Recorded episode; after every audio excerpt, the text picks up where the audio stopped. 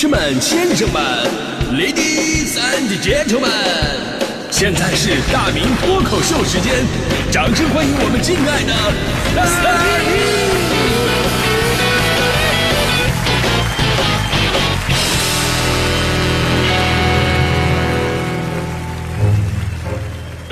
好，欢迎各位来到今天的大明脱口秀，我是大明。哎，我记得前两天呢，咱们在节目里说过，说我现在做的最恐怖的梦啊，就是回到学生时代，然后呢，就是在那儿参加各种各样的考试，啊，面前是写不完的卷子，答不完的题，可见那段时光究竟给我们留下了怎样的青春回忆呀？所以人家都说，哎呀，青春最美好的啊，这这都是什么懵懂的初恋呐，两小无猜的友谊呀。荒唐的恶作剧啊，跟表现自己的那种勇气呀。但是，亲爱的，谁能告诉我，为什么初恋的朋友我从来就没有梦着过？只要梦到青春，就一定在考试，整得我跟好学生似的。哎呀，都不用说做梦了，就现实生活当中，我都落下后遗症了。在办公室办公，我看手机，我都习惯放在桌子下面去看。然后领导走过来，我还一激灵，哇，蹭一下把手机给藏起来了。过了半天，我才反应过劲儿来。不对呀，我都是快人到中年了，我至于这样吗？哎呀，我天！呃，这就是上学那会儿假装学习做坏病了。说到这个假装学习啊，这是很多家长朋友们的一大苦恼啊，因为跟孩子斗智斗勇的过程当中有很多嘛。正所谓啊，明枪易躲，暗箭难防。就什么是明枪啊？明枪其实就是干脆人家就没学习，人家就是偷着玩去了。你就比方说，现在最常见的就是孩子在家玩电脑，这就属于明枪，就跟我们那会儿打游戏一样。啊！家长前脚一走，孩子立马就把电脑打开了。这种行为啊，家长就会想很多的办法啊。比方当年我爸的办法是找一个带密码锁的箱子，把我们家那游戏机，当时还是那个任天堂的红白机呢，就直接锁到这个箱子里边。但是我跟你说，这招根本就不好使。那个密码锁一共是三位数，都不需要你去猜啊，什么生日啊，什么什么纪念日，根本就不用猜。你只要闭着眼睛，一只手随便的拨楞，另外一只手呢。直接按那个开锁键，就一直按着，三分钟之内它一定开锁。哎，问题的关键就是说，你要记住你拨弄之前那组数字是什么，就玩完放回去的时候吧，那个数字也得调回来，就好像自己从来没有碰过一样。但是我说了嘛，明枪易躲，家长啊毕竟是家长，人要真的防的话呢，也是有办法的。比方说，我爸在某一次回来之后就发现什么了，于是呢，他之后每天上班都直接把所有的游戏卡都背在自己的身上。没有卡的游戏机就好像有华子但是没有火一样，你知道吗？后来的每一天，我只能拿出手柄，我在干搓呀，我过手瘾了，我。其实现在也是啊，现在孩子玩电脑嘛，对吧？有的家长不让孩子在家玩这个电脑游戏啊，也是煞费苦心。啊，我们那会儿毕竟娱乐设备少，但是现在的设备太多了。有个武汉的家长，可能代表了很多父母的做法。就把家里的所有电子产品都给没收了，什么游戏机啊、平板电脑啊、手机啊、电子手表啊，所有电子设备加起来快二十斤，全都背进自己的背包了，自己走哪背哪，目的只有一个，就是让娃远离。而最逗的是，这事儿之所以上新闻了，不是因为可怜天下父母心，而是地铁工作人员发现一遗失背包，然后发出的失物招领。最终找到失主之后啊，失主坦言说他也不想这样啊。但是这是目前经过实践总结的最好的办法。之前呢，他尝试过只背着路由器出门啊，心想，嘿嘿，小样的，你上不了网你就完了吧？结果万万没想到，孩子玩单机游戏也能玩的那么开心。所以最后只能想了这么一个一了百了的办法。这个我特别有同感，就是只要不学习，你让我玩扫雷，我都能玩一下午。没有最枯燥，只有更枯燥。但是就像我刚才所说的嘛，这个明枪易躲，暗箭难防。就孩子明摆着不学习，并不可怕。我跟你说，啊，这是明枪，你可以对症下药。真正可怕的什么呀？就是暗箭的，孩子在那假装学习。说到假装学习，我相信无数朋友特别有同感。就是人是在那看书呢，该熬的夜也熬了，该做的题也做了，然后考试成绩出来以后，你发现涛声依旧。昨天有个视频火了吗？说河南有个六年级的小学生不想读书，然后呢还制造了一个学习的假象。他呢用睡衣跟鞋摆成了一个人形，用衣服架子把这个人形给固定住。就从背后看吧，真的好像是一个孩子穿着睡衣坐在阳台上晒着太阳看着书一样，非常逼真。只有走近了才发现，哎呦呵，金蝉脱壳 啊！这招竟然成功的迷惑了父亲。父亲说呀，说半天没听到孩子读书声了，走近了才发现这座位上根本坐的就不是人。哎呦我这孩子聪明不用到正地方。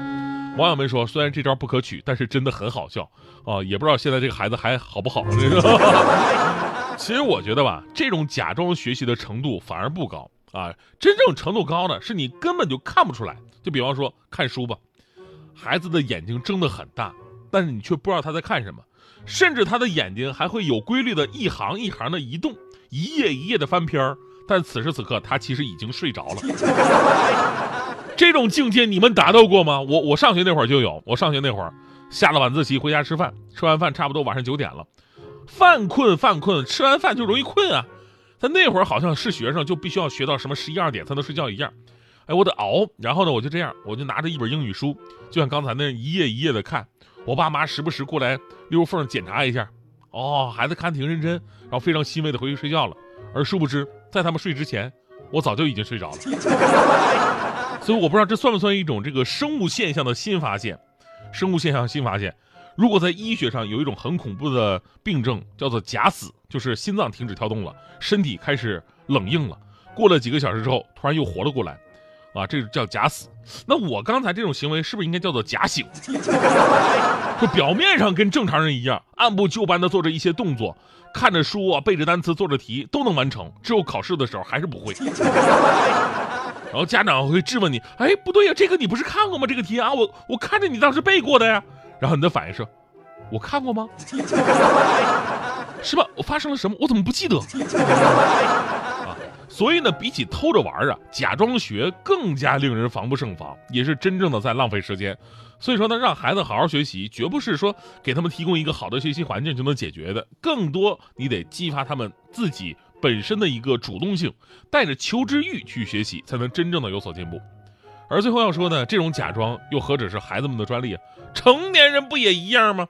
孩子假装学习，成年人假装努力，看起来很忙，都是欺骗别人的同时呢，同时麻痹自己。买了书翻了翻就再也没看过，下的什么参考资料也是摆摆样子。想去图书馆提升一下自己，结果呢，就是到了那儿玩玩手机，发发呆。然后就回家了，假装自己已经学过了。工作上那些解决不了的问题，我们表面上很积极啊，我不逃避，其实呢就是假装努力一下，然后告诉自己已经尽力了，这样心里会舒服很多。最后呢，呃，就是你假装为老板工作，然后老板假装付给你薪水，很合理啊。所以呢，我再也不能这样活。我再也不能这样过，生活就得一步一个脚，我一个哎，我怎么唱起来了？总之呢，我就是要踏踏实实的做事情，我要一点一点的改变自己。咱就是看书这个事儿吧，以前呢看书我看成了深度睡眠，从现在开始我就要改掉这个毛病，我绝对不能看书再睡觉了。这几个月我就这么做了。我就这么做了，但是吧，我每次我就我就觉得每天我都会，我们家里会发生一些特别灵异的事情，特别灵异。那就是每当我坐在书桌前面准备认真开始看书的时候，啊，开始认真看书了，不一会儿我就发现自己已经变成躺在床上看手机了。然后我就会想，哎，不对，我是怎么过来的？我是怎么躺在这？我这这手机怎么会出现我手里？发生了什么？我我怎么不记得了？是否漫长遥远在心田外？暴风雨洗尽我心中阴霾，对世界无限热爱，忍不住摇摆。双眼像黑夜中的光，在心澎湃。我追随梦想，在这新时代，就不要徘徊，快跳动起来。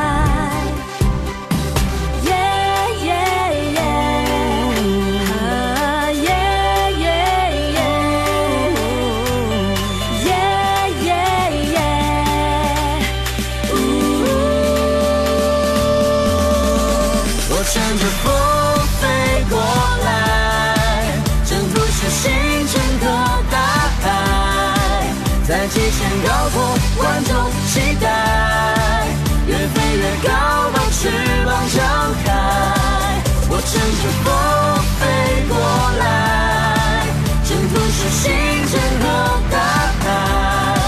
在极限高空，万众期待，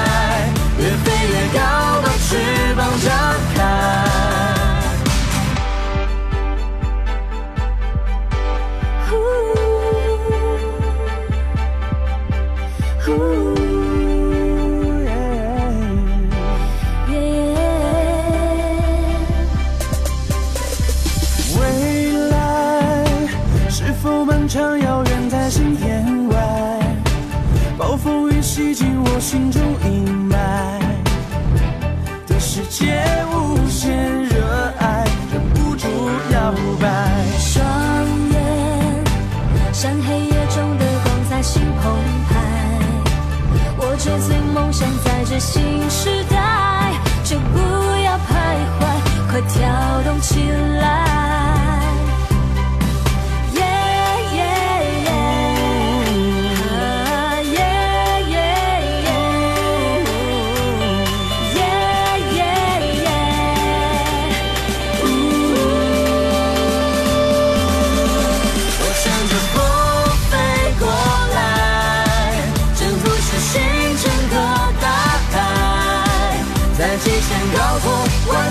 期待，越飞越高，把翅膀张开。我乘着风飞过来，征途是星辰和大海，在极限高空，万众期待，越飞越高，把翅膀张开。我乘着风飞过来，征途是星辰和大海，极限高空万众期待越飞越高把翅膀张开。我乘着风